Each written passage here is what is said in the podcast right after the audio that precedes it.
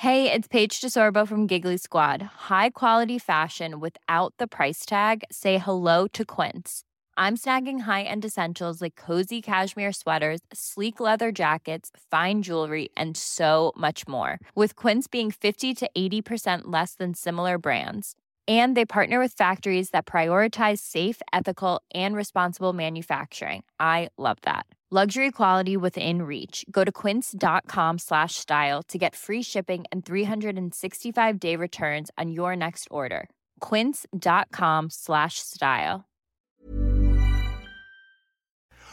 Hola, gente mítica de todo el mundo. Sean bienvenidos al prefacio mítico de tipos míticos cuentan mitos típicos. Así es, yo soy el conde Fabregat y mi compadre. Yo soy Renato Guillén, él también es mi compadre, el conde Fabregat. Estamos muy contentos de vernos nuevamente a la distancia, mi carnal. Eh, ¿Cómo has estado? Pues bien, todo bien, pues emocionado por el capítulo de hoy. Ah. Así, eh, eh, eh, está padre, de hecho, de hecho, eh, el día de hoy nos deleitaste con, con mitos de los que no teníamos idea. Y Ah, que están muy padres, la neta. Y, creo que es la primera vez que vamos a hablar, ya lo dijimos la otra vez, pero vamos a hablar de mitos que rodean a otros mitos, ¿sabes? O sea, ahora sí un mitoception nos vamos a aventar esta semana. además está padre porque una chica de Australia nos escribió y nos dijo, qué bueno que van a hacer esto porque aquí en Australia sabemos muy poco de los mitos de, de los aborígenes australianos. ¡Ay, güey! Va a estar divertido. Entonces sí, la verdad está... Espero no está cagarla. Ojalá no. ya lo Pero verán de en una cualquier manera, vamos a mandar unos saludos, ¿no? Correcto, mi, hermano? carnal. Sí, así será. Mira, yo quiero felicitar por su cumpleaños, que la verdad es que no sé si va a ser en unos días o ya fue, pero porque recibí el mensaje hace unos días. Pero Fanny, arroba Serena Nietz, me encargaron que eh, la felicitara por su cumpleaños. El domingo recibí un mensaje pidiéndome que la felicitara por su cumpleaños y te felicito por haber nacido, que sea una gran vuelta al sol. Y muchas gracias por escucharnos. Sí, yo también quiero mandar un par de felicitaciones. Una es de Ana C. Méndez, que nos escribió diciéndonos que era su cumpleaños y que quería una celebración. Entonces, un abrazo de Catón Quiro bien chido. Y además, otro cumpleaños. Órale. Otro cumpleaños. Es- es- es- este es el día 22, o sea, Ajá. ayer. Ah, sí, ayer. Sí, ayer. Sí, ayer.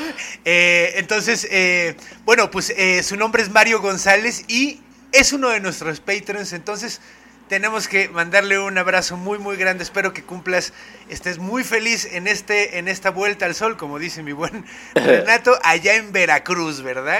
De, de- de donde viene tu familia. Ah, mira, jarocho como mis ancestros. Muchas gracias por apoyarnos, eh, no, solo, no solo con el view, sino con la marmaja. Sabremos responder a tu producción ejecutiva. Ah, yo quiero mandar un, un último saludo a una gran amiga, hermanita, eh, Marbella Romero. Alias, eh, antes conocida como Noesh en los bajos mundos del Internet. Es una amiga que ha estado escuchando mis productos en el Internet durante mucho, mucho, mucho tiempo y el otro día me dijo, ay, pinche culero, a mí ni me mencionas, perdóname. Aquí, muchas gracias por el apoyo de décadas, básicamente, a todas las estupideces que he hecho en el Internet durante tantos años. Eh, eh, eh, sábete, querida oficial y oficialmente mencionada. Eh, Me parece muy bonito, mira, que agradezcas a una persona que lleva 10 años oyendo tus madres. sí, cabrón. Eh, pero bueno, Tenemos mucha suerte. vamos a arrancar entonces con unos mitos del otro lado, antípodas. unos Antípodas, mitos correcto. antípodas de nosotros, o sea, que están del otro pinche lado del mundo. Están Entonces, tan lejos que si te comenzar. alejas te empiezas a acercar, güey. Así de lejos están. De hecho, me acuerdo, alguien, no me acuerdo quién fue, eh, una, una amiga fue a Australia en avión y resulta que cuando vas hacia allá, llegas a la misma hora que saliste porque estás volando. Ah, o sea, si vuelas directa, se siente, Oh. ha de estar bien loco porque llegas exactamente a la misma hora que Que saliste. te fuiste y 24 horas de avión después, no, Ah, güey, o sea, no, te avientas, te avientas, no, no sé cuánto tiempo es, güey.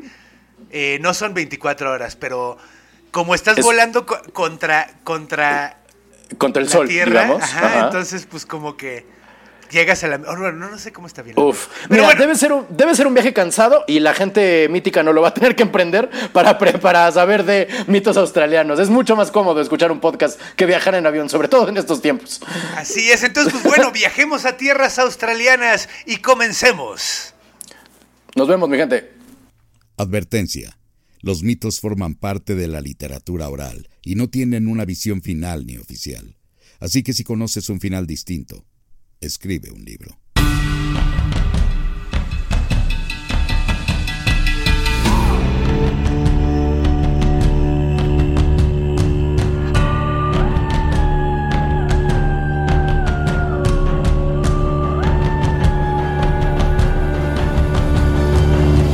Tipos míticos cuentan mitos típicos.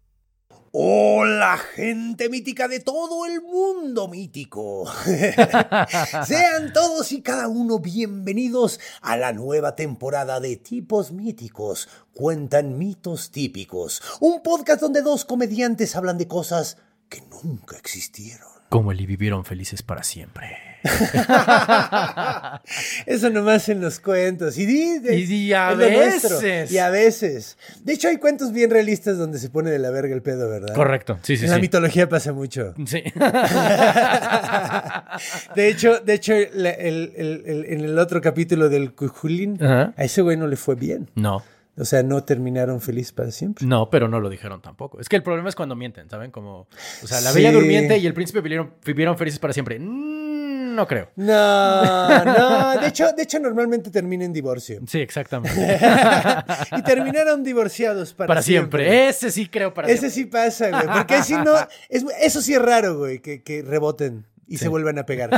Pero bueno, yo soy el conde Fabregat. Yo soy Renato Guillén. Y en los controles tenemos a Iván Juárez. Mucho gusto. Oh, nuestro gran productor. Y pues vamos a comenzar porque hoy les tenemos una historia maravillosa del otro lado del mundo. Pásame la babayaga, por favor, porque si no vamos a romper el procotolo. Oh, oh, oh, oh. Y lo tenemos que poner al revés porque están en Australia. Bueno, teóricamente no hay un derecho y un No, revés. no hay, no hay para arriba y para abajo. En el universo no hay para arriba, no hay para abajo. No, no. pues no, o sea, si hay gravedad es para abajo. Sí, hay gravedad es hacia donde La abajo. gravedad es para abajo. En efecto, en efecto vamos a hablar de Australia, mi carnal. Eh, vamos a hablar específicamente, les voy a contar eh, mitos de los aborígenes australianos. Y esta es una mitología muy chingona y muy particular, porque tiene, ahora sí que tiene la particularidad que hay muchos mitos alrededor de los mitos australianos. Ok, o sea, como que la gente inventa mamadas alrededor de lo que ellos creían. Mm. O sea, de que dicen que creían cosas que no creían. Exacto. Y además Oh. hay gente que inventó cosas, o sea, gente que inventó que creían los aborígenes en algo cuando los aborígenes no creían Nunca en eso. creían en jamás. eso.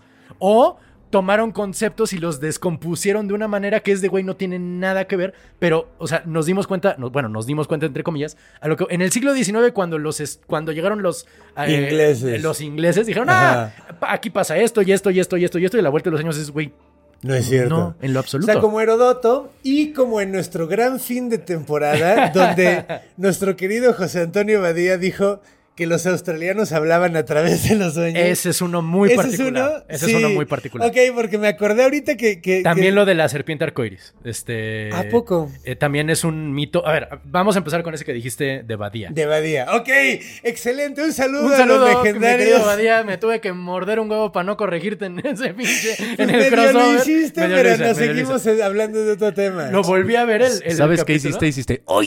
¿Hiciste? hoy, sí, sí, hoy. sí. Lo lo volví a ver y luego. Sí, sí, sí. De hecho, Me- tu reacción fue así. Y yo, yo fue así como, Renato, déjalo. Sí, déjalo, déjalo, ir. déjalo ver, déjalo. Ahí te va. Eh, bueno, primero, ante todo, el primer, eh, antes de empezar con el mito que decíamos de Badía, eh, el primer mito que quiero hablar con, contigo, mi carnal, y con toda nuestra querida audiencia, es que no existen los aborígenes australianos. O sea, no es que no existan ellos. A lo que voy es, no hay tal cosa como... Porque lo- la Tierra es plana. Entonces no pueden existir porque ellos estarían abajo. Es como Tlaxcala. Australia es como Tlaxcala, güey. No, no, no. A huevo. A lo que voy con esto es que no hay una cultura de los... No hay una cultura de los aborígenes australianos. Claro. Son muchísimos. Claro. Australia es enorme. Claro. Y ellos no son tantos. O sea, numéricamente ellos no. son tantos. Pues o sea, que sobrevive ahí, cabrón. Exactamente. No, bueno, además. a lo que voy es, si sonarías tonto diciendo los mitos oaxaqueños, Sí, ¿sabes? no mames. Sonarías como un estúpido. Mixtecas, zapotecas. O sea, Correcto. pueden ser un chingo de cosas. Correcto. Y nada más es eh, Oaxaca, que es una millonésima. ¿Sabes de qué tamaño es Australia en realidad? O sea, sí, como- es más grande que Estados Unidos, si no me equivoco. No, o el para- mismo tamaño de Estados Unidos. Para ponerlo en perspectiva, ahí te va. Lo vi en un mapa, lo vamos a poner aquí en, en las imágenes. Ahora, ahora, ahora. Gracias, querido señor editor, que lo va a poner. Hoy los- si no aparece, eh, pues no lo pongo. No, si no, si no aparece, Es igual lo pongo en el salió. Instagram. o sea, Pero véanlo en el Instagram. véanlo en, en el Instagram, a fuerza sale. Y si no, pueden saber que es muy grande. Es muy grande, pero a- a- a- así te va qué tan grande. Ya ves que es, Australia es una islota con una islititita que es Sí, Tasmania. Tasmania, Ok. sí. Si pones a Tasmania, la costa norte de Tasmania, Ajá. con la costa norte de Egipto, ¿sabes? O sea, la, la que comunica, la que toca Egipto Sí. del mar, del mar este, Mediterráneo. Sí. Ok. Eh, la, la costa de, Austra- de Tasmania entonces es- tocaría con el canal de Suez, ¿sabes? Ajá. Ajá. Entonces, si la costa norte de Egipto es la costa norte de Tasmania, la Ah, parte más al ah. norte de Australia Ajá. llega a la mitad de Finlandia. Holy fucking. ¿A poco está tan lejos, Y güey? de oeste a de, de este a oeste, el oeste australiano, en este acomodo que te digo, estaría en las Islas Canarias y el este estaría en Kiev, en Ucrania. Pues sí, güey. Es Es, que los macas están súper mal hechos, güey. y, y no nos dan la perspectiva. Pero sí, Correcto. no mames, es, Es que es gigante. gigantesquísimo. Y cuando los, cuando los blancos, es decir, cuando los europeos llegaron a, a Australia en el siglo XVII, 18, perdón, había entre 300 mil y 700 mil aborígenes. Aborígenes. Es nada, güey. Para una, o sea, digo, también Sí, no, para ese tamaño, 400. ¿Cuántos? tre- entre 300 mil y 700 mil En todo el país. en todo el continente, el sí. continente. O sea, ¿Sabes? considerando que Estados Unidos es más o menos del mismo tamaño de, de este a oeste, hasta donde tengo Ah, entendido. de este a oeste más o De menos. este sí. a oeste es Sí. más o menos la misma masa eh, Continental, sí. continental. Sí. Ahora bien, ahí hay 300 millones de personas, güey. Ujú. Y hay un chingo de lugares donde no está. Estos son 300 mil, güey. Ajá, Holy en un fuck. lugar. Ahora, también Australia, no es, no es tampoco que digas que eran tontos y no supieron No, colonizar pues es que toda cómo sobrevives Es que está cabrón, hay Sí. desierto, hay zonas que no puedes cultivar ni madre, ¿sabes? O sea, no, no es, no es de que sean- hecho, de hecho, en Australia solo se vive en la parte del En mar. los- en sí. el Sí, centro sí, sí, no totalmente. hay. De hecho, los que viven ahí, los Bushmen, no sé si has visto esto, que para encontrar agua luego agarran como unas jícamas, que son pues una raíz enorme que escarban y sacan de... Y ahí es chupando como una jícama es como se mantiene. O sea, tienes que tener una capacidad de sobrevivir sin agua. Ah, sí, cabrona. Pero, o sea, esos güeyes están ridículos de lo poca agua que toman. Sí, en efecto, toda la parte o- occident, o sea, del oeste de Australia es un desierto que el único más seco, Sí. tengo entendido, es el de Atacama, ¿sabes? Sí. O sea, sí es una, sí es una Es zona una muy inhóspita. sí, es una trampa de muerte, güey. Por en eso, todos los sentidos. Totalmente. Por eso no son tantos y por eso son. Antes decían, les llamaban cazadores recolectores, ¿no? O civilizaciones agráficas, o sea que no escribían. Pero no, e- eso suena como a que los que escriben son mejores que los que no escriben. O sea, como que son más avanzados o que son más eh, civilizados, pero no. Estos simplemente son culturas orales. Además, bueno, no sé, pero algo había oído de que también tienen, no sé si son estos o son... Ah, ya me estoy confundiendo. ¿De qué? De que escribían con nudos. Entonces, No, esos son los incas. Los incas. Sí, no, ellos no escriben. No Ellos son, escriben en lo son más culturas mínimo. agráficas totalmente. Pero sí tienen como una metodología en la, la forma de mantener el- la literatura oral, ¿no? Esos son lo que decía el menso de Badía, que hablaban a través de sueños. Ah. Lo que ellos tienen son una madre que se llama Dreamlines, ¿ok? La Ah. palabra Dream, en, ahora, de nuevo, no todos los grupos, ah, porque esa es otra. Sí, eso es... o sea, Son 250 culturas, o sea, tribus, entre comillas, y 400 lenguas. En México tenemos 364 variantes dialectales de 68 lenguas. O sea, es un número astronómicamente más grande de Wow. lenguajes que tienen. Pues que es mucho más grande Es también. mucho más grande, son más, o sea, viven más separaditos, entonces separa la lengua, pues ya no le entiendes al otro cabrón, ¿sabes? O sea, y ahí existe el pedo de como, o sea, de poquitita banda que habla un... Sí. un, dialecto y, y nada más ellos, esos pinches 400 Sí, güeyes. Correcto. Ha habido, más, ha habido más lenguajes que ya murieron en Australia de los que ha habido en toda la civilización humana. No mames. O sea, es un cálculo. Nadie Es sabe un en realidad, cálculo, pues, porque sí. no puedes saber qué es un pinche... ¿Es en serio, Sí, güey? Sí, sí, sí. O Porque- sea, surgen y se mueren. Sí, sí, sí. O sea, tiene que haber pasado. O sea, son muy básicas. ¿Cómo o sea, básicas? son- o sea, son lenguas muy básicas, o sea, porque what do you mean? se van, se van haciendo más complicadas con el tiempo, ¿no? O sea, por ejemplo, No necesariamente. no necesariamente. No, no, no, no. O sea, mm, no todas las, ah, las lenguas aglutinantes Ajá. con el paso del tiempo se van haciendo palabras cada vez más largas. Sí. Pero no todas las lenguas son aglutinantes y no todas las lenguas No. en Australia lo y, son. y por eso se van creando, las que no son aglutinantes crean nuevas palabras y terminas teniendo un pinche diccionario gigantesco. Correcto, correcto. Pero ellos no tienen diccionario, te digo, todo es oral.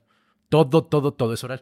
Ah, bueno, íbamos con, el, con lo del Dream Lines, ¿no? Entonces, pero Ah, a ver, espérame un dime, segundito, por- eh, nada más una Perdóname, pregunta perdóname, así. sí, no, yo- no, yo no, di el pero volantazo. Es que, no, no, no, no, no, ¿cuál volantazo? Pero es que se me hace muy interesante porque si so- todo es, es- es oral, entonces el acervo de vocabulario no es, o sea, porque, por ejemplo, aquí en México, donde la gente utiliza pinches 90 palabras al día, güey, y, y mucho de ese acervo de, de lengua no, no se mantiene, o sea, si fuera por, por el hablante promedio ya hubiéramos perdido un chingo de palabras.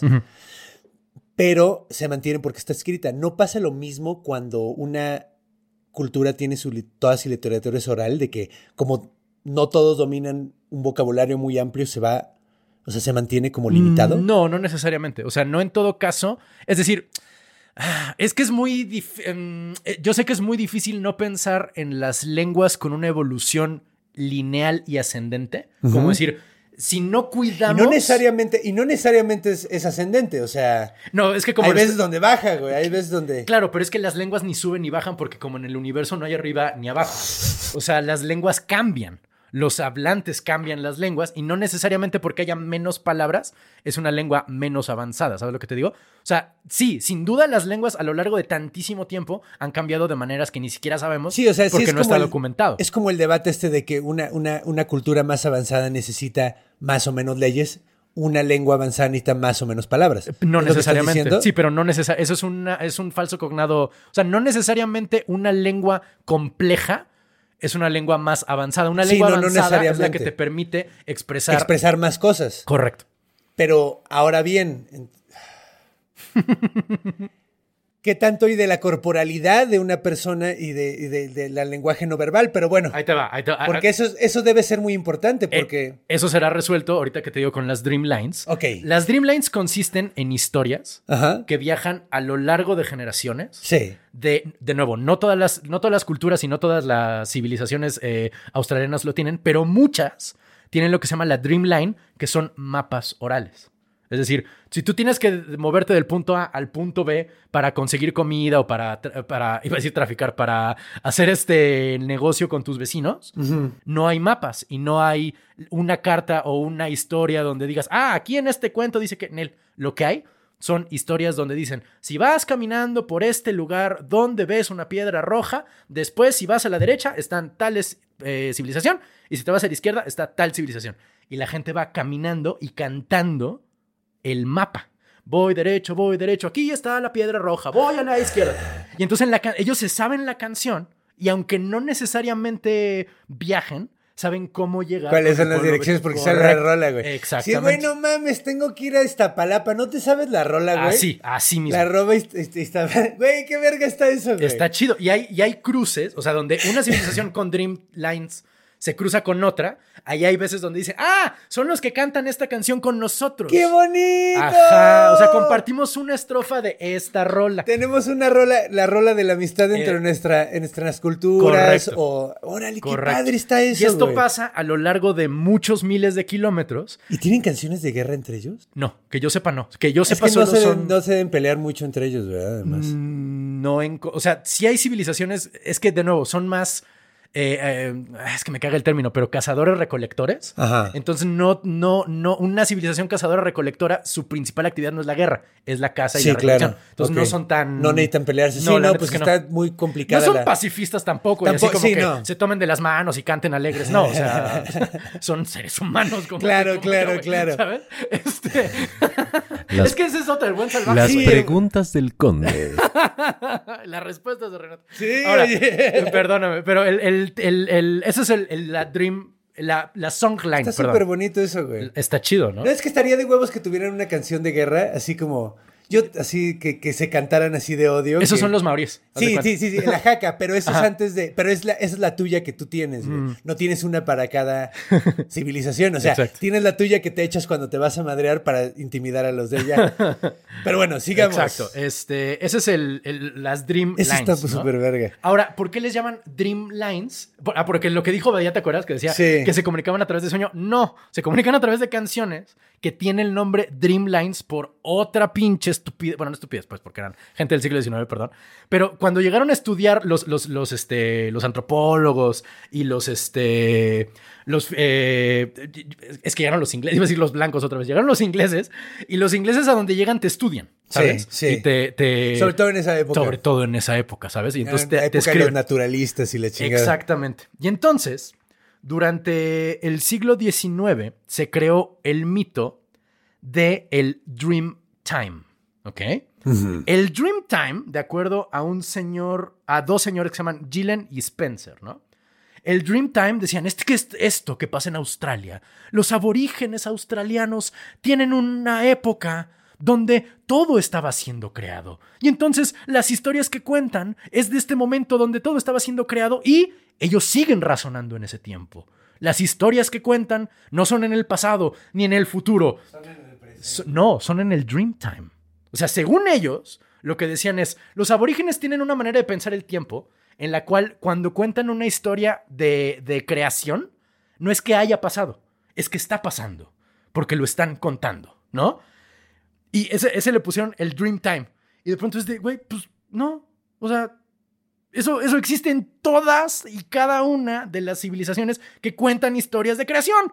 Claro. O sea, es un pasado, pero un presente que tiene al mismo tiempo una influencia en, el, en nosotros, ¿no? Sí, porque sigue sucediendo constantemente, ¿no? sí, a huevo. Le decían el tiempo del sueño o la ensoñación. En español le llaman la ensoñación. Pero entonces, esto de que dijeron, el, te voy a contar una historia de mis antepasados. Ah, es el Dream Time, ¿no? Y esto ocurre en el. eh, ah, y y los, las civilizaciones, digamos, los tótems de cada tribu, era el. el la, tribu que tenía como tótem al cuervo, cuando hablaba del cuervo era el soñar del cuervo.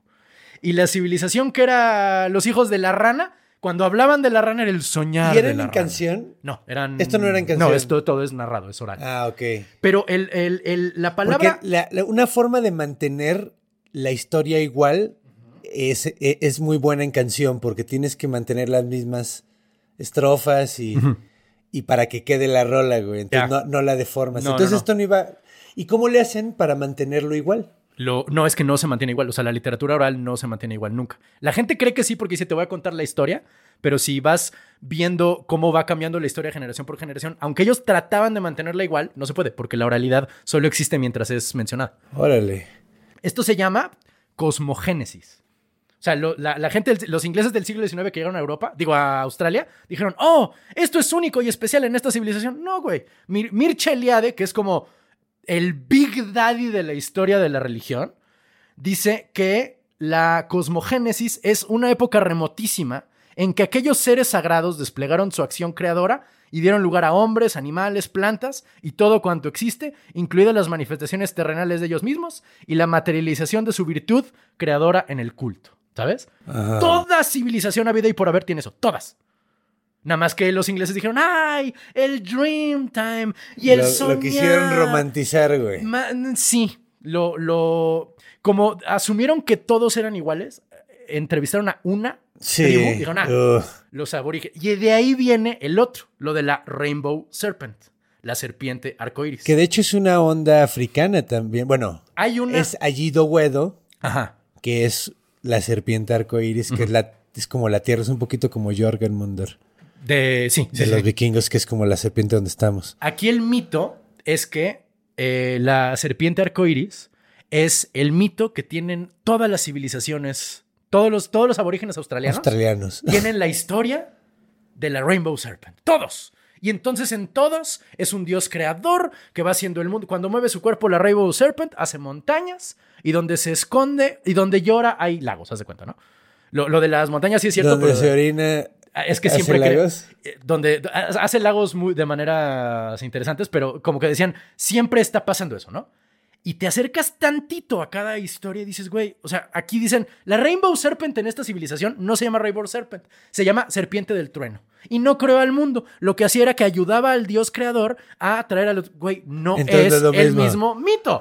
No hay el mito de la Rainbow Serpent, hay los mitos de la... Porque sí, la serpiente es un tropo usual dentro de las narraciones de un chingo de civilizaciones de Australia, pero jamás dirías como, Considerando "Uy, lo mortales y lo prevalentes que son, Claro. güey, a huevo A van a. huevo. Digo, si en todas las culturas se habla de la serpiente porque es un animal que llama mucho la atención. Totalmente. No mames. En Australia, pues sí, como no iba a pasar. Como chingados, no iba a pasar que Entonces, todos dijeran Ni siquiera se llama la, la serpiente arcoíris más que en la primera que preguntaron. En algunas se llama En la algunas serpiente sí. arcoíris y en algunas dicen, oye, ¿cómo se llama en tu civilización la serpiente arcoíris? Ah, no, pues ¿cuál, güey? La que crea el mundo, no sé qué. No, Ay, güey, pues ¿de no tenemos eso, pero tenemos la serpiente Ah, sí. del trueno, Ah, que sí. es la que Ah, ayudó a tal. Y entonces los ingleses decían, ah, aquí la serpiente de arcoíris se llama. Y es de, no, güey, pues no, no, Súper no mal. Sí, como, como haciendo la investigación para que quedara con lo que querían que quedara. Eh, ¿no? eh, Digamos con sus propios... eh, Ahora también, no es que se estuvieran retorciendo los bigotes y dijeran como, ¡ah, qué malo soy! Voy a tomar las historias de esta gente en él. Lo que pasa es que ya cuando, cuando los antropólogos empezaron a entrevistar banda, esta gente ya llevaba años de evangelización. Mm. Entonces es de, ah, te voy a contar la historia de mi Dios. Y es muy... Ahorita les voy a contar una historia que es... La, la ves y dices, güey, esto huele a Génesis, güey. O sea, de... No ma- O sea, va que así era al principio, pero ya pasó tanto tiempo, pasaron dos, tres generaciones, donde es imposible librarte de la influencia evangélica. Influencia, ah. Imposible, ¿sabes? No está feo. O sea, a lo que voy es, no es que lo hayan hecho a propósito, es que pues el paradigma Sí, de ciencia sí. de ese entonces Sí, pues, los en ese forzó. Como entonces- pasó acá. como- ¿Cómo pasó aquí? Sí. Tal cual. No, y como, como por ejemplo las, las eh, pirámides, cuando estaba Porfirio Díaz, Ajá. hizo una remodelación a Teotihuacán. Ah, sí, a Teotihuacán, claro. Que, güey, ahorita es, es lo... O sea, es- no mames, no hagas eso. No, o sea, Y cuando... sí, pues le ves el cemento, güey. ¿Te acuerdas hace unos años que todo el mundo pegó el grito en el cielo porque le querían poner foquitos a Teotihuacán? Y decían, ¡ay, van a destruir la pirámide! Y dijiste, güey, Sí, eso güey, es puro ya estaba- güey. esa, O sea, güey. ponle foco, Ponle güey. lo que quieras, de todas maneras es una recreación. Es una escenografía, es una por Dios. De, tiene todos- sus de- cosas de todos chidas. modos hacen un espectáculo, o hacían Sí. un espectáculo de luz, De y y sonido, sonido, sí, sí, sí. que era impresionante. En ¿no? Chichen Sí. Itza también lo Yo, hacían. yo ese vi- yo no he visto el de. Teotihuacán, El de pero el de Chichen está Itza, loquísimo. El de- ¿Sí? sí. Lo voy a ver. Bueno, cuando ir. podamos. Cuando se Yo, vuelve a yo creo que ya no existe nada de eso. Estamos hablando de- del tiempo antes de COVID. Exactamente. Mira, el señor que inventó, o bueno, que, que creó esta confusión de la Rainbow Serpent, se llama Alfred Radcliffe Brown. Alfred Radcliffe Brown. El nombre más inglés El del más- mundo. sí, el güey trabajaba en el telégrafo. Esquire. Esquire. trabajaba en el telégrafo, era evangélico, le preguntaba a la banda qué pedo, anotaba cosas. Y con el paso de los años regresamos a sus notas y es de, híjole, güey, no mames la serpiente arcoíris. Qué padre tu chingada". intención. Ajá, qué padre tu intención, güey. Ahora, los, los aborígenes australianos tienen por lo menos 50 mil años de existencia, o sea, de que llegaron a las costas de Australia hace por lo menos 50 mil años. El glifo más antiguo de la serpiente arcoíris apenas tiene 6 mil, ¿sabes? Entonces, si fuera este mito universal, cabrón, pues habría miles y millones de glifos a lo largo güey. y no Y existe. no. no hay tal. Bueno, eh, los mitos, el tamaño, ya terminamos con los mitos. Ahora sí, les voy a contar las historias de los mitos que vienen, ¿no? Te voy a empezar a contar una historia de una de tantas, Rainbow Serpent, que es de, la, de los Lardi, la tribu Lardi de Australia. Ajá. Cuentan la historia de Gurriala, que es la serpiente arcoíris. Ok, esta es, esta es la, la de donde sacaron todo el pedo. Es una de las más famosas. Es, es una de esas que viene en los libros de texto gratuitos de Australia. ¿Sabes? No, neta. Es que de ahí la saqué. o sea, son esas historias que leen los chavitos de Australia como pues, no, crearles identidad nacional. A huevo, sí. Digo, no sé si sean gratuitos, pues, pero es, es el equivalente a la historia de Quetzalcoatl y el conejo en la luna. Que todos, que todos leímos en el libro de Sí, la a huevo, sí, me acuerdo. Haz de cuenta. Ok. En el inicio, solo existía la gente, los seres humanos, que caminaban por la tierra. O sea, no había, no había otros Nada. animales o No. no había tierra No, no o había no nada. había Solo había seres humanos en un planeta desolado, como Marte. como Marte. Bueno, como Australia en medio. Como bueno, Australia. Como Australia, sí. como el centro de Australia. y solo había eso. Solo había hombres, mujeres y niños. Qué chistoso es el primer mito de Ah, creación que nada más lo primero que es es el hombre. Yo sé. What the fuck? Yo sé, está ¿Qué- muy raro, Qué ¿cierto? egocentrista. Está muy- Normalmente hay un güey mágico que hace todo. Ah, porque un día Gurriala despertó. Salió de la cueva donde dormía.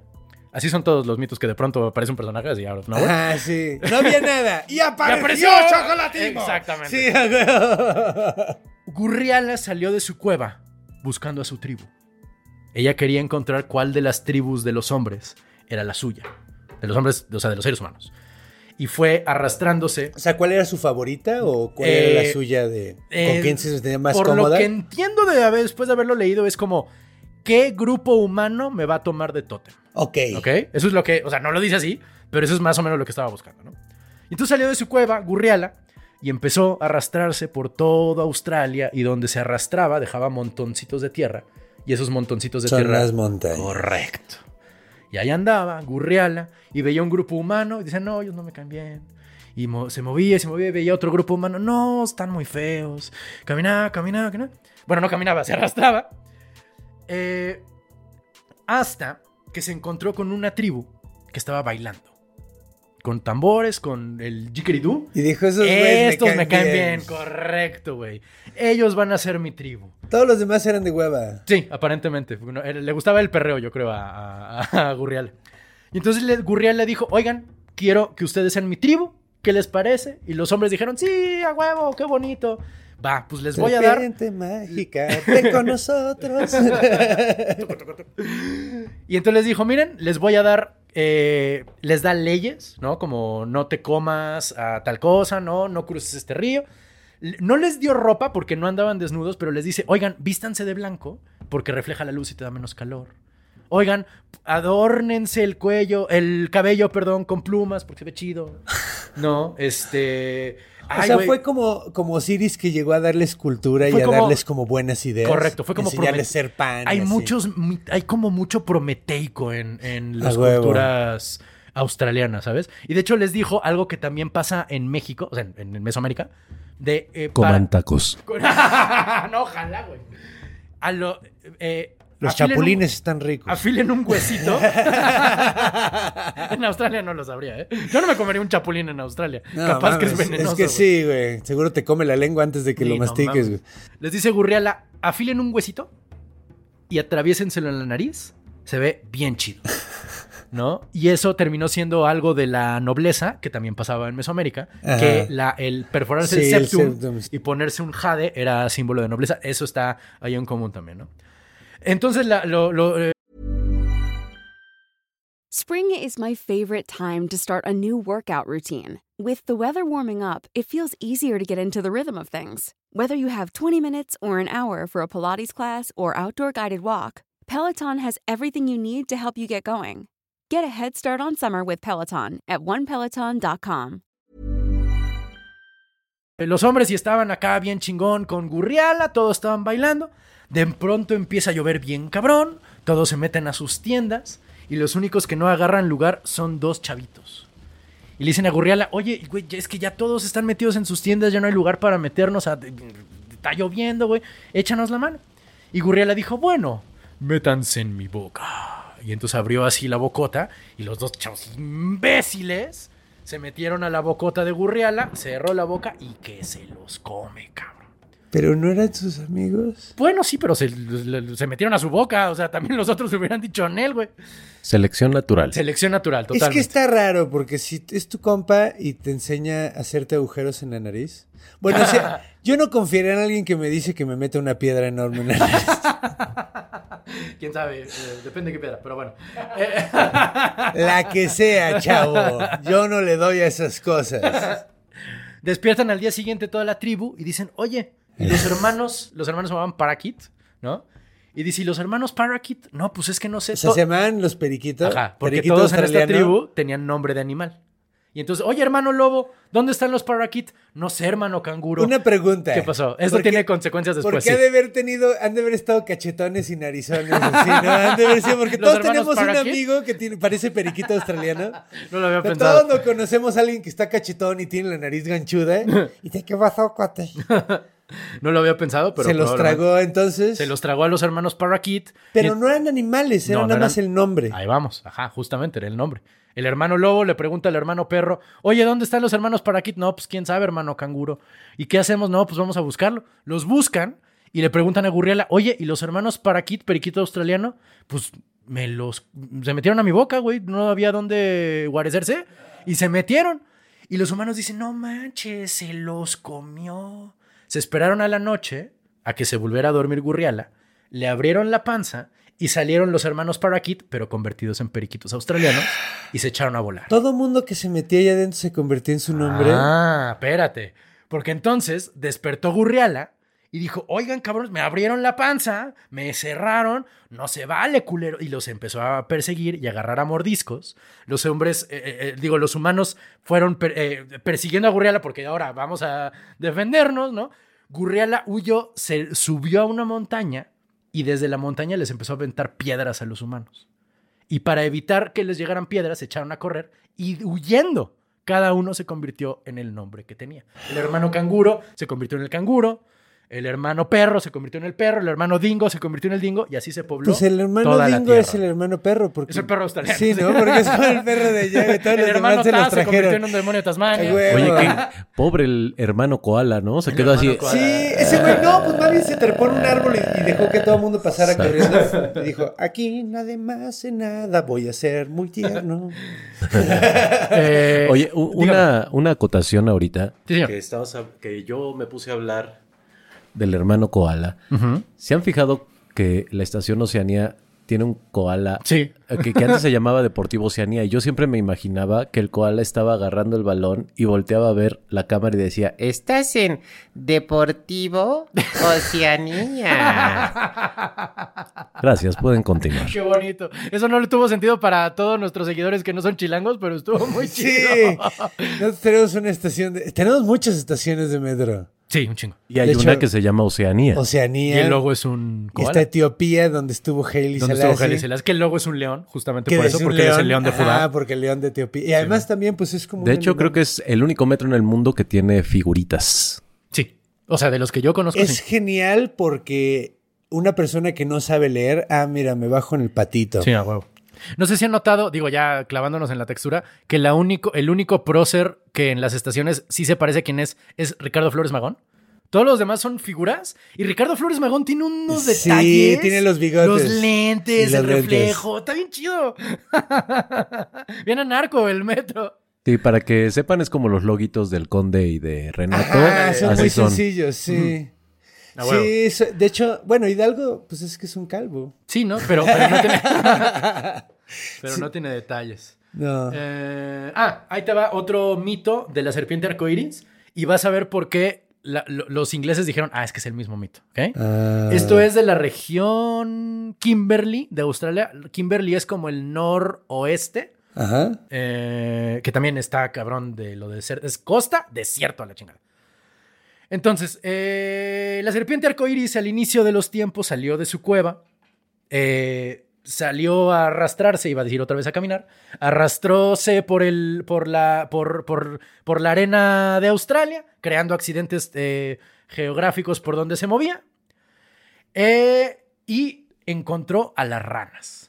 Y empezó a hacerle cosquillas a las ranas. Pero espérate. ¿Qué pasó? Ah, no, sí, sí hay ranas en sí, Australia. claro que ranas en. Australia. Sí, no, no es como en Los Simpsons, sí, sí hay ranas. No, pero es que lo que llevaron allá fueron los cane toads, los, los sapos de caña, Ah, ya. que era un- una especie particular de sapo. Ah, sí pasó, no solo es sí, en Los sí Simpsons. pasó. Ah, no, güey, sí pasó. Y de ah, hecho, no mames. está arruinando mucho, o sea, muchos animales están extinguiéndose porque se están comiendo su comida, los sapos, Órale. y no tienen un, un, Un eh, depredador un natural. depredador ahí. Cámara. Y de hecho hay banda que los atropella a propósito por tratar de ayudar la vida silvestre, chido.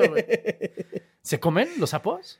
Estos son venenosos. Oh, güey. que la Además, los llevaron Puta porque madre. eran como medio venenosos Ya. y querían chingarse un animal y se lo chingaron de más. Si fueran sabrosos, vamos y así de órale, les ayudamos a la mamá naturaleza comiéndonos una- un sapito. Oh, estaría bueno. Pero ellos tenían como cierto tipo de rana distinta, entonces. Supongo que sí, o sea, digo, todo en Australia es un poco distinto, pero Pues sí, en el rainforest debe haber algunos bien, unas ranas bien locochonas. me imagino que sí. Sí. En el rainforest, ah, sí, iba a decir, un- por poco me tocó el. Pero bueno, la, la serpiente arcoíris ve a las ranas que Ajá. estaban llenas de agua, todas gordas, llenas de agua, y les empieza a hacer cosquillas, cosquillas, cosquillas.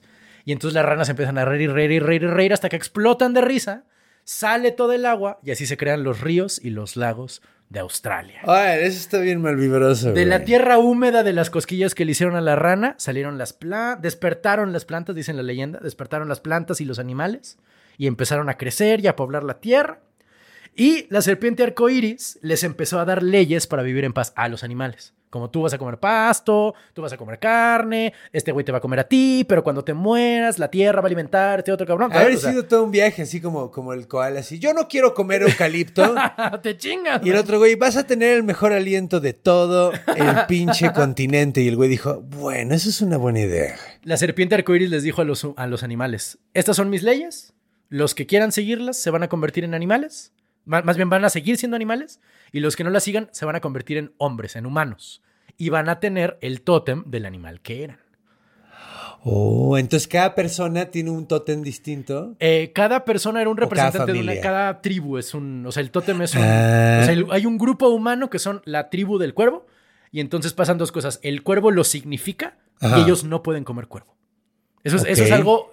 Eso sí es universal para que veas. Eso está chido, güey, porque la neta, ¿quién quiere comer cuervo? No, bueno. O sea, no mames, qué malvibroso ser así, el tótem de la vaca, así, ¡no, hamburguesas! pues los hindús, güey. El tótem del cerdo, así, ¡no, los judíos! Eh, Pero los judíos no lo ven como su tótem, No, como no lo que los odian, ¿no? eh, Bueno, no creo que los odien. Ah, no, no creo que lo sé. Bueno, quién sabe. Es que lo ven como un animal sucio, ¿no? El tabú no necesariamente implica odio, lo que yo he descubierto. En ese caso, digo, obviamente no, porque ese tabú puede, por ejemplo, puede ser el de los, el de los hindús, que respetan al animal. Exacto. Y ese es como un tabú, pero puede ser el tabú de guacala, ese animal es muy sucio. Sí. Y que creo que es como. Es que. Coméntenos, amigos judíos, Ah. porque no estoy muy seguro de cómo se. O sea, el kosher es como reglas para comer Sí. Y, y así, pero el, el cerdo no te. Y igual el perro, creo. Ajá. En mi experiencia, la gente no odia al tabú, pero ve menos a la gente que no tiene el tabú. O sea, como, ah, ese come cerdo. Ah, eso sí, ¿Sabes? Como eso creo sí. que eso es más, Sí, eso más es lo común. común. Yo Sí, creo, sí, en mi sí. experiencia, yo creo que así va. Eh, Yo como cerdo. Oh, no. Eh, ahora te voy a contar otra historia de... Esta es la historia de creación, lo que dicen el Dreamtime, la cosmogénesis, Ajá. ¿no? Que todo mundo tenemos, insisto. Sí. Eh, del, ay, güey, aquí el nombre está cabrón. Del Niyampa Country. Se escribe y clávate N-G-I-Y. NG. N-G-I-Y-A-M-P-A. Guimpia, o sea, estaba muy cabrón, en fin. Guillampa. Guillampa. Eh, Guiampa, sí. Guiampa. Yo supongo que así sea de pronunciar. Puta, no quién tengo sabe. La menor idea. Eh, hace mucho tiempo, en el inicio, en el Dreamtime dice, pero bueno, en el inicio, Cuando estábamos jetones. cuando no había gente, ni árboles, ni plantas en esta tierra, Guti Guti, el dios creador. Guti Guti, sí, tiene un nombre muy cagado. Eh, vivía en el cielo. Y entonces bajó a la tierra para empezar a crear a los hombres y a los animales. Porque ya ves cómo son los dioses creadores que de pronto un día se aburren. ¿no? Eh, entonces. es que qué, qué mejor, si no tienes nada que hacer, pues ¿qué te haces? Agarras tu plastilina y, y empiezas a armar chingadas. Vamos a hacer un canguro. Eh, Guti Guti llegó a una montaña muy grande y empezó a gritar: ¡Guawi, guawi! ¿Es neta? Sí. ¿Qué significa guagui guagui? Es la serpiente arcoíris. Le empezó a llamar Guagui Guagui. Guti guti guagui guagui. Sí. ¿Cómo se llama el otro? Tinky Winky. Los Teletubbies. Ya, ves que sí suena cagado. Pues, Está de huevos. Guti guti y gui- guagui guagui. Guagui Guagui. Guagui Guagui es la mujer. Y entonces está Dios. ¿Sabes cómo me oyó? Como, viene, viene, Ah, viene, viene. Eh, Es muy mexicano eso de decir dos veces las cosas. Ahorita, ahorita. Y ya, nomás quería decir, o sea, y entonces la serpiente arcoíris y el dios creador crearon el mundo y ya, ¿no? Es, Pero es, dio- es un dios creador y una serpiente como en los egipcios, como Amon Ra y, y- eh, eh, digamos la- que eran, do- es un dios creador y el Wawi Wawi, que aparte de tener un nombre muy cagado, era como, eh, o sea, O Guti sea, no traían competencia no, como no, no, no, no, para ¿cómo nada. para- de hecho, ah, pues, ¿cómo era? Apophis. Apophis. A Pep. De hecho, era como que le decía, oye, ¿crees que aquí podremos hacer un río? A ver, mm, mm, sí, sí podemos. Y O así sea, el río. colaboraban, Colaboraban, eran compas. Eran compas, güey. Y nomás te lo Ah. quería contar porque está chido que sean compas. Y, Y se llaman de guti, güey. huevos, No güey. mames, güey. Eh, ah, otro de los libros de texto gratuitos australianos que encontré. ¿Cómo obtuvo el canguro su saco? Oye, ¿Eh? a ver. Este es de la nación de cen- del nor, noroeste, no, noreste de Australia. Eh, en el Dreamtime había un wombat. ¿Sabes qué es un wombat? Sí, son Para de los- mis favoritos. Para los que no lo es, conozcan. como, es como si Renato no tuviera afro y fuera un roedor. Cállate, imbécil. como si Renato no tuviera afro y fuera un roedor. bueno, pero no es un roedor, es un, Es es un, un- eh, marsupial. Entonces no, no puede ser roedor. ¿También es marsupial el wombat? Sí, Ah, mira, no sabía. sí es marsupial. En el Dreamtime, en el inicio, est- había, estaba la Tierra, ¿no? Ajá. Y había un wombat ciego que estaba sentado junto a un billabong seco. El billabong son como los Sí. oasis, Ah, ¿sabes? ok, Pero ellos le dicen billabongs. Bellebong. Estaba sentado junto a un, un billabong seco. Y pasó junto a él un dingo, el perro australiano. Y el wombat le dijo al dingo, ayúdame, soy cieguito, tengo sed, tengo hambre, hazme paro, sácame de acá. El dingo no lo peló y se fue. Pasó un emu, una, austral, una eh, avestruz australiana, Ajá.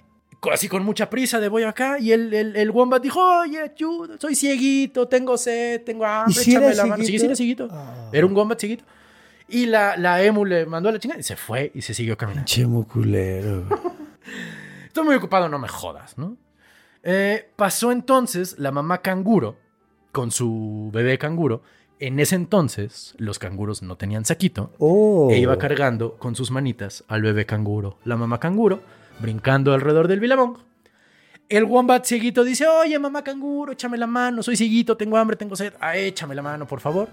La mamá canguro ve al wombat y dice, puta, mira, con No todo gusto te ayudo, pero... No lo puedo dejar. Con todo gusto te ayudo, pero pues ya tengo los brazos bebé, ocupados. güey, sí. Te vas a tener que agarrar de mi cola, carnal.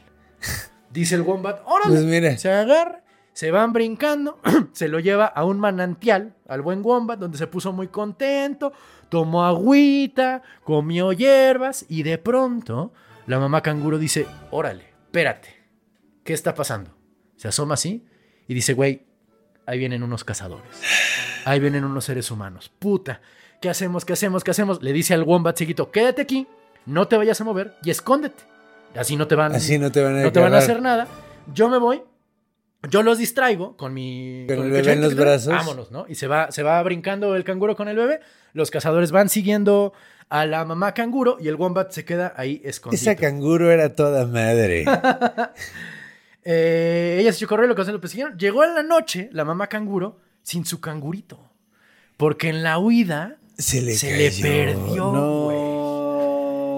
El wombat le dijo, tranquila manita, no pasa nada. Mira, descansa, Yo reúne tus fuerzas. No, no, no, no. Mañana lo buscamos. O sea, duérmete. Mañana vemos qué pedo, ¿no? La mamá canguro durmió y soñó que el wombat traía a su hijo y se lo ponía no en las manos, sino como en el regazo Ajá. y lo cubría con... con... Su propia piel. No, no, no, no, lo cubría con hojitas. Lo cubría con... de- no con hojitas, perdón, con bark. Coronavirus. No, no, no. Con corteza, lo cubría con corteza de árbol. La corteza de árbol es muy importante para los eh, aborígenes australianos porque con eso hacían fuego. Ok, ¿sabes? claro. Entonces cubre al, al bebé canguro con, con, con, con bark, con, Corteza. con corteza de árbol. Y, o sea, esto en el sueño, ¿no? Y entonces la mamá canguro despertó y vio que tenía un saco de su piel, Ajá. abrió el saquito y adentro estaba el bebé canguro. Ah, qué chido. Entonces, al ver que su hijo estaba bien, la canguro dijo, Bayame, ¿eres tú? Y entonces el wombat dijo, sí, soy Bayame, el dios creador de estas tierras. ¡Oh! Y se está haciendo pasar por un wombat. Exactamente. Me hice pasar por un wombat ciego para ver quién, ¿Quién es se chido portaba chido? y quién no. Güey. Qué chido. Y los emus son culeros, güey. Bueno, Es como los, los programas donde el, el jefe se, se hace pasar por empleado. ajá. Exacto. Es- Undercover Boss. Esa es de esas historias que es muy probable Común, sí. que hayan sido eh, producto Metidas de... de- la evangelización. O sea, que digan, ah, cuéntanos tu historia, querido aborigen. Y es de, güey, me llamo John. Este, he sido católico toda mi vida y esta historia me la contó mi abuela. Ah, y que ya está medio ya cambiada y Exactamente, todo. Exactamente. Pues mira, hay algo muy cagado. No sé si te enteraste, pero en el último incendio superculero que hubo en Ajá. Australia, Sí. los wombats salvaron un chingo de animales ¿Cómo crees? dejándolos entrar en sus madrigueras, güey. Órale. Y sin un pedo, o sea, de que metían koalas, metían canguros, metían wallabies. Wow. ¿En serio? mundo- Wow. Sí, güey. De hecho, salvaron a varios animales de los wombats. Hay hasta notas de eso, lo Órale. pueden buscar. Entonces, sí, a lo mejor, ¿cómo se llamaba el dios? Bayame. Bayame. B-A-I-A-M-E. Me Bayame, gustaba más espíritu se llamaba. Guti Guti. Guti Guti está de todo. Uy, este, este es de mis favoritos. Los Guanjina, ¿te suenan? Son espíritus pluviales, o sea, dioses de la lluvia. Deben ser muy, muy queridos allá porque no lleva un carajo. Eh, ellos son, de hecho, son también de la región de Kimberly, de la que te dije, que es Súper costa y luego desierto. Ajá. Son, o sea, a ver, los no hay una historia de los Guajina, porque la región de Kimberly son 423 mil kilómetros cuadrados. Entonces, hay tantas historias de los Guajina que no te pones de acuerdo cuál es la historia de los Guajina, ¿ok? Entonces, hay algunos crearon el mundo, otros no crearon el mundo y nomás eran dioses de la lluvia. Unos vinieron del cielo, o sea, en algunas historias vienen del cielo, en otras historias vienen de la tierra, ¿sabes? O sea, la variación Sí. es cabrona. Entonces, te voy a contar como lo más común y particularmente me gusta este detalle, me, gusta esta historia porque lo, sale mucho en alienígenas ancestrales, güey. Porque ahorita los vas a ver a los Guajina, fíjate. Este... Ah, eh, los Guajinas son muy conocidos por las pinturas rupestres que te voy a enseñar en este momento. Estos son los Guajina. Ah, ya sé Son cuáles. blancos, Sí. tienen ojos negros muy grandes. Hay unos que tienen como un casquito de Sí. negrura alrededor y los idiotas de alienígenas ancestrales Son dicen, aliens. "¡Aliens!", Porque además no tienen boca. Y en las historias dicen que hablan con la voz del trueno. Porque son espíritus pluviales, ¿no? Y entonces los alienígenas ancestrales dicen, ¡ah, huevo! Son aliens, aliens, que hablan con su mente. ¿Qué otra cosa puede significar más que alien? En fin, ¿no? Muchas. Un chingo, o sea, incontables. Muchas. Incontables. Pues mira, ahorita ustedes dos parecen aliens. Sí, de hecho, esto, esto de la careta me hace sentir extraño. Espero que lo aprecien. Yo sí lo aprecio, hermanito. Muchas Porque, gracias. no, pues es que ellos, la, la- lo- la gente decía, no se le ve la cara al conde y él hace caras raras todo el tiempo.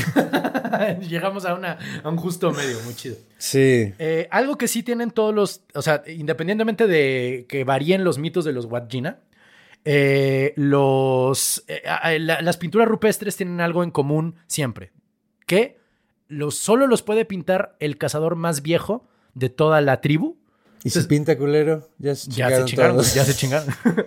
Eh, y nadie más, si la lluvia no cae, o sea, porque ellos dicen, quiero que llueva, y entonces pintan un guajina, y si la lluvia no cae, agarran una piedra y con otra, pa, destruyen la... la A ese guajina. a ese guajina. Lo destruyen, le pegan en la nariz, o donde tendría la nariz, porque según ellos en la nariz está todo el poder de los guajina. Y nadie más puede pintar un guajina más que los iniciados. Porque si alguien que no es iniciado pinta un guajina, hay sequía en el pueblo.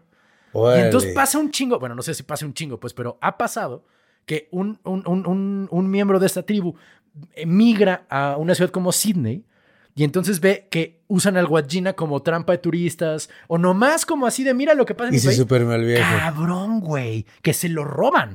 O sea, de que dicen, güey, nadie puede ver esto Porque mientras más gente lo vea, menos tiempo va, menos veces va a llover en mi pueblo y se mueren todos, cabrón. Entonces roban o pintan en propiedad que no es suya o, o de plano lo destruyen a la chingada porque es un tabú que pinten al Wajina, güey. ¿Sabes? No, no, no, no está bien. Irrespetuosos, Muy chavos. irrespetuosos. Yo por eso me, me- me esforcé en O sea, sí. traerte la usual. Sí, porque, güey, o sea, piénsalo, güey, sí está, sí está cabrón. O sea, si ahorita los pinches musulmanes. Bueno, perdón. Perdón. Bienvenido, Conde. Hola. Temporada gente que- 2 de tipos míticos. Temporada 2. La gente que no le gusta que pinten a su profeta. Ajá, la gente que no le gusta que pinten a su profeta se ponen bien violentos Sí, luego. Correcto. En algunos países con amenazas de muerto y todo. Pues es que. El tabú es el mismo, El nada más que es aquí el es una persona que no necesariamente es eh, población urbana, que llega a la urbe y dice, güey, aquí hay un letrero de Coca-Cola con un guachina. Pues no, no me chingues. no te pases No de te pases de choriqueso. sí, güey. no manches. Este es de mis cuentos favoritos. Este sí es cuento, cuento. O sea, bueno, leyenda, leyenda. que es el mito del Hui. El Hui. Estos, ellos son de la nación Tongala. Ahora, la nación Tongala es un grupo grande donde se dividen en tribus, ¿no? Y entonces son los Tongala de la tribu de la rata de agua. Es Estos- como el Zulu Nation. Ándale, exactamente. Ok. Entonces, cuando la nación Zulu cuando fue el- la guerra. Correcto. Ok. Ellos son, esta es una historia de la tribu rata de agua, o sea, es que no es una rata, es un, el, el- el nombre en inglés es ratwater, pero es una, es un marsupial también, es como un castor. Almísclero.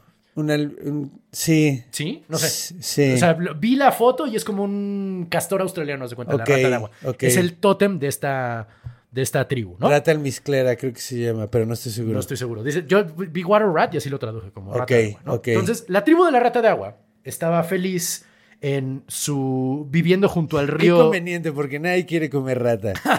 y menos mojada, güey. Sí, no mames. Eh, Ellos vivían en el río, en el lago, pero no, sí, el río, perdóname, perdóname, en el río que también se llama Tongala, ¿no? Que ahora se llama eh, Maurice, dice aquí. Entonces ellos estaban. Está porque- más verga Tongala. ¿Verdad que sí? Es justo por eso lo iba a mencionar. Sí, Mauricio, qué chafa. Estaban ellos junto a su Perdón a río. la gente que se llame Mauricio, nada contra ustedes. Estaban muy felices pescando, cazando, armando casas. Cuando, Armando es un nombre, ¿no? armando sus chozas. Cuando de pronto, en el, en el, ¿cómo se llama? En el, a la altura de una montaña, apareció el Hui. El Hui es un monstruo enorme con un cuerpo de lagartija, con seis patas, tres de cada lado, y que es tan grande, es más grande que cuatro hombres acostados. Un alebrije en reforma. Un alebrije porque tiene cara de sapo. Cara de sapo, cuerpo de lagartija, seis patas y es negro. ¿Tiene dientes? ¿Tiene dientes? No. Porque si es un sapo y no tiene dientes, te mueres. No, bueno, es te come, güey. O sea, no, y Te te come. No, y te apachurran bien culero. Bueno, apachurran bien culero los insectos cuando lo. Ah, con la- la- hace algo ¿No? parecido el Hui. Ahorita ¿Qué vas a hace ver. El Hui llega, ven al Hui y todos los de la tribu de la rata gritan, no, no mames, el Hui, auxilio. Y se echan a correr. Y se dan cuenta que el Hui camina muy lento. Ok. Muy lento. Tan lento que un niño chiquito puede huir Escaparse del del Hui. Y dicen, ay, pues pinche Es como un zombie. Nos la pellizca, güey. ¿Por qué nos asustamos del pinche Hui si camina bien lento? Esa es no su tiene trampa. dientes. Esa es su trampa, güey. Es la confianza. Cae la noche, vuelve a amanecer y se dan cuenta que falta gente. Dicen, oye, ¿dónde está Juanito? ¿Quién sabe dónde está Juanito? Se asoman a la casa de Juanito y ya no está la casa de Juanito. Nomás están... Ni la casa. Ni la casa de Juanito. Nomás están las huellas del Hui y un rastro de sangre. O sea, por donde pasó, se comió todo lo que había en el camino. Porque el Hui, cuando se hace de noche, no hace un solo ruido. Ni cuando come. Ni cuando come. Y entonces, por más despacio que se mueva, llega en la noche a tu casa y te come entero y te hace tan poco ruido que tú ni te despiertas. Entonces no está tan culero. No, espérate, porque a la gente que se quedaba viva se los guardaba en los cachetes. Y entonces tenía personas vivas en los cachetes. Eso, eso, va. Come- Como ardilla. como ardilla. Y entonces el, lo que hacía el Hui es que comía y se regresaba a su cueva, ¿no? Y entonces la gente decía, bueno, pues nos mató a esta casa, bueno, ya no pasa nada, pero pasaba otra vez a la luna siguiente, ¿te das cuenta? Regresaba el Hui y volvía a comerse gente. Ya le dio el hambre al Hui. Ya le dio el hambre al Hui, cabrón. Eh, llegó un momento en el que dijeron, güey, esto no es sostenible. ¿Por qué no se mudaron? ¿Por qué no se mudaron los Fíjate, no se me había ocurrido preguntar. Generalmente no aplico la lógica cuando ¿O estoy por qué no lo mito. atacaron? Ah, es que ahí te va. Ok, se, va. Se, se- se hartaron del pinche Hui y dijeron, güey, a ver, tenemos de dos. O nos mudamos, porque somos cazadores recolectores, o enfrentamos al Hui. ¿Quién vota qué? No, pues enfrentamos al Hui. Ok, vamos a dividirnos en tres grandes equipos. Ustedes van a agarrar eh, eh, leña y hacer un fuego muy grande para que el resto de la nación Tonga vea el humo y nos venga a ayudar. Ustedes van a cazar y pescar para darle de comer a la banda que va a venir. Y los más valientes guerreros van a buscar a ver dónde coño está la cueva del Hui, porque quién sabe dónde esté, ¿no? Llegaron todos los guerreros de los otros grupos de la nación Tonga. ¿De la nación Tonga? Sí, va. De la nación Tongala, perdón. Tongala, sí. Lo otro Y- parecía este, juguetes Tonga. Juguetes Tonga. Disco Tongala bar. Y el lado de una pareja. ¿No te acuerdas de Sí, la huevo. Se vuelven a. Era, era Kumbala, ¿no? Kumbala, era Tongala. baile Kumbala bar. Baile Kumbala bar. Eh, ah, y entonces llegan los guerreros de las otras naciones, buscan y buscan la cueva del Hui, la encuentran, pero se dan cuenta que es muy profunda la cueva, de, de la cueva del Hui. Y dicen, ah, por eso ataca cada cierto tiempo. ¿Por qué es tan profunda? Y este güey se mueve tan lento que se tarda una semana en llegar y otra semana en salir. ¿Qué hacemos, muchachos? Tengo una idea. Agarran un chingo de leña, se eh, empiezan a correr hacia la mitad de la cueva del Hui Ajá. y prenden un chingo de fuego. Y luego se echan a correr de regreso y prenden un chingo de fuego en la entrada de la cueva del Hui. Ajá. Hay tanto humo que el pobre Hui se empieza a asfixiar y empieza a oler el humo y entonces grita. El Hui era silencioso y de pronto empieza a gritar. "Ah, ah", ¿no? Hace un sonido espantoso y como es muy lento, está una semana absorbiendo el humo del fuego que le pusieron. Cuando por fin sale de su, de su madriguera, una semana después, los guerreros lo agarran a palazos, mata a unos cuantos, pero al final logran matar al Hui y todos viven felices para siempre. A tal punto que todavía en las cuevas de esa zona de Australia, cuando sopla el viento, Suena el Hui. suena el Hui. Suena. Em, ¿Qué otra historia les voy a contar? Ah, ya, oh, no, no, ya tenemos muy poquito tiempo. Eh, ah, mira, podemos dejar una historia más para los Patreons. Si quieren escuchar la otra historia, vamos a, eh, a quedar con los Patreons. Eh, y pues de momento es todo, mi carnal. Espero que te haya gustado. Lo disfruté mucho. Estuvo muy padre. Yo Yo, quiero un Hui Un Hui. para llegar lento a todos lugares. es Subirme en negro y tiene el color de las estrellas. Entonces creo que hasta estéticamente está chido. Está chido. De hecho, ¿no has visto esos negros, sapos negros, así negros, negros que tienen como granitos? Ajá. Y le brillan los granitos. Yo me lo imagino Órale. un poquito así. Yo me lo imaginaba Pero como tenía azulito. cuerpo de lagartija, ¿no? Cuerpo de lagartija gigantesco y Y tres seis patas, patas. Seis patas. Tres de a cada lado, güey. Está chido. También está padre el de los totems, así de la banda que va corriendo. Eso está chido, güey. También me gustó. Son muy chidas las leyendas y es algo que nos separa de los humanos. No importa de qué grupo humano seas, cuentas historias De y siempre eso son al- chidas. fue algo que pensé, güey, cuando contaste lo de la serpiente que escoge al, a la tribu que, que baila Ujú. y que canta. La música, la expresión artística habla de cierto avance en una cultura, güey. Ujú. Entonces yo creo que eso también puede haber sido lo que dijo, ah, mira, estos tienen danza, güey. Mm. Digo, nadie escribe aquí, al menos esto. No seas mendigo. Pobre gente. No, no, que no, no. escriban no es su culpa. No, yo sé, pero, pero dijo, güey, mira, estos güeyes. Pues, y, de- y eso de lo de la canción me encantó también. Está chido, De, ¿no? tener canciones de direcciones. Ujú. Así Pobre como- caminando, pobre caminando. Y no es más todo el viaje. Sí, sí, sí. Churubusco, churubusco. Sí, sí, sí, como el GPS, de churubusco, cuenta. Churubusco. Date en Tlalpan, date en Exacto, Tlalpan. Muchísimas gracias, mi gente. Espero que a ustedes también les haya gustado esta compilación de historias de gente que no necesariamente pensamos mucho en ella, ¿sabes? No es, no es como que esté todo el tiempo uno pensando cómo serán los mitos de los aborígenes. No. La es que no. Y la verdad descubrí cosas muy chidas. De hecho, es que es cagado, porque nosotros pensamos en Australia y nos imaginamos un pinche güero, pero eso es, es el australiano que llegó a invadir. Exactamente. En realidad, entonces el australiano real es el... De hecho es muy chistoso. Yo me acuerdo que cuando conocí a un australiano, le pregunté si conocía algún aborigen australiano y me dijo, güey, en mi puta vida y vivo en Sydney. güey". Órale. Así, nunca, nunca los ves, güey. Nunca son, los ves. son muy poquitos. güey. Son muy poquitos, güey, sí. Pero bueno, ya, ya tienen ahora un poco. te- eh, pusimos, como dijiste la otra vez, pusimos nuestro granito de arena en mantener viva una historia oral que no necesariamente tenemos contacto usual sí, con ella. Sí, estuvo padre. Me gustó conocer de una cultura tan poco conocida. No huevo, gracias carnalito. Entonces, pues bueno, como saben, va a haber imágenes en nuestro Instagram. Correcto, estamos en todas las redes sociales, estamos en Spotify, estamos si en les YouTube. gustó si nos en YouTube, ver. exacto. Si quieren ver nuestras hermosas caras. En la mitad de la mía. caras, la mitad de la tuya y la mía con reflejos y, y babas. y babas de, de- de que salpican en mi cara de careta de, de- de soldador. Pero eh, también si quieren escribirnos tenemos nuestro tiposmíticos arroba gmail Punto donde nos- com. punto com, donde nos pueden escribir. Y si ustedes quieren que este podcast siga creciendo, si quieren oír más historias, si, pueden seguir, si quieren seguir pasando la bomba míticamente. Ah. Se los vamos a agradecer mucho si quieren apoyar el, el- el, eh, a nuestro Patreon. Que pues es la forma en la que, en la que estamos tratando de pues mantenernos, ¿no? Porque pues ya Este es un programa autosustentable. esto es un programa autosustentable. y, y, pues mira, qué mejor forma de, de- de dar tu dinero por unas, por, por apoyar a que se cuenten historias chingonas. Exactamente. Muchísimas A gracias. que, Nos vemos a la que no próxima muera semana. la, la historia viva de la humanidad. Exactamente. Sí, Qué exacto, bonito. güey. Exacto, exacto. Mantengamos las tradiciones Y, y, manténganse mantengámonos míticos. Los amamos. Creación, guion y conducción. Conde Fabregat. Renato Guillén. Producción y edición de audio y video. Iván Juárez. Música. Javier de la Pesa. Logo y gráficos animados. Conde Fabregat. Una producción de Círculo Rojo.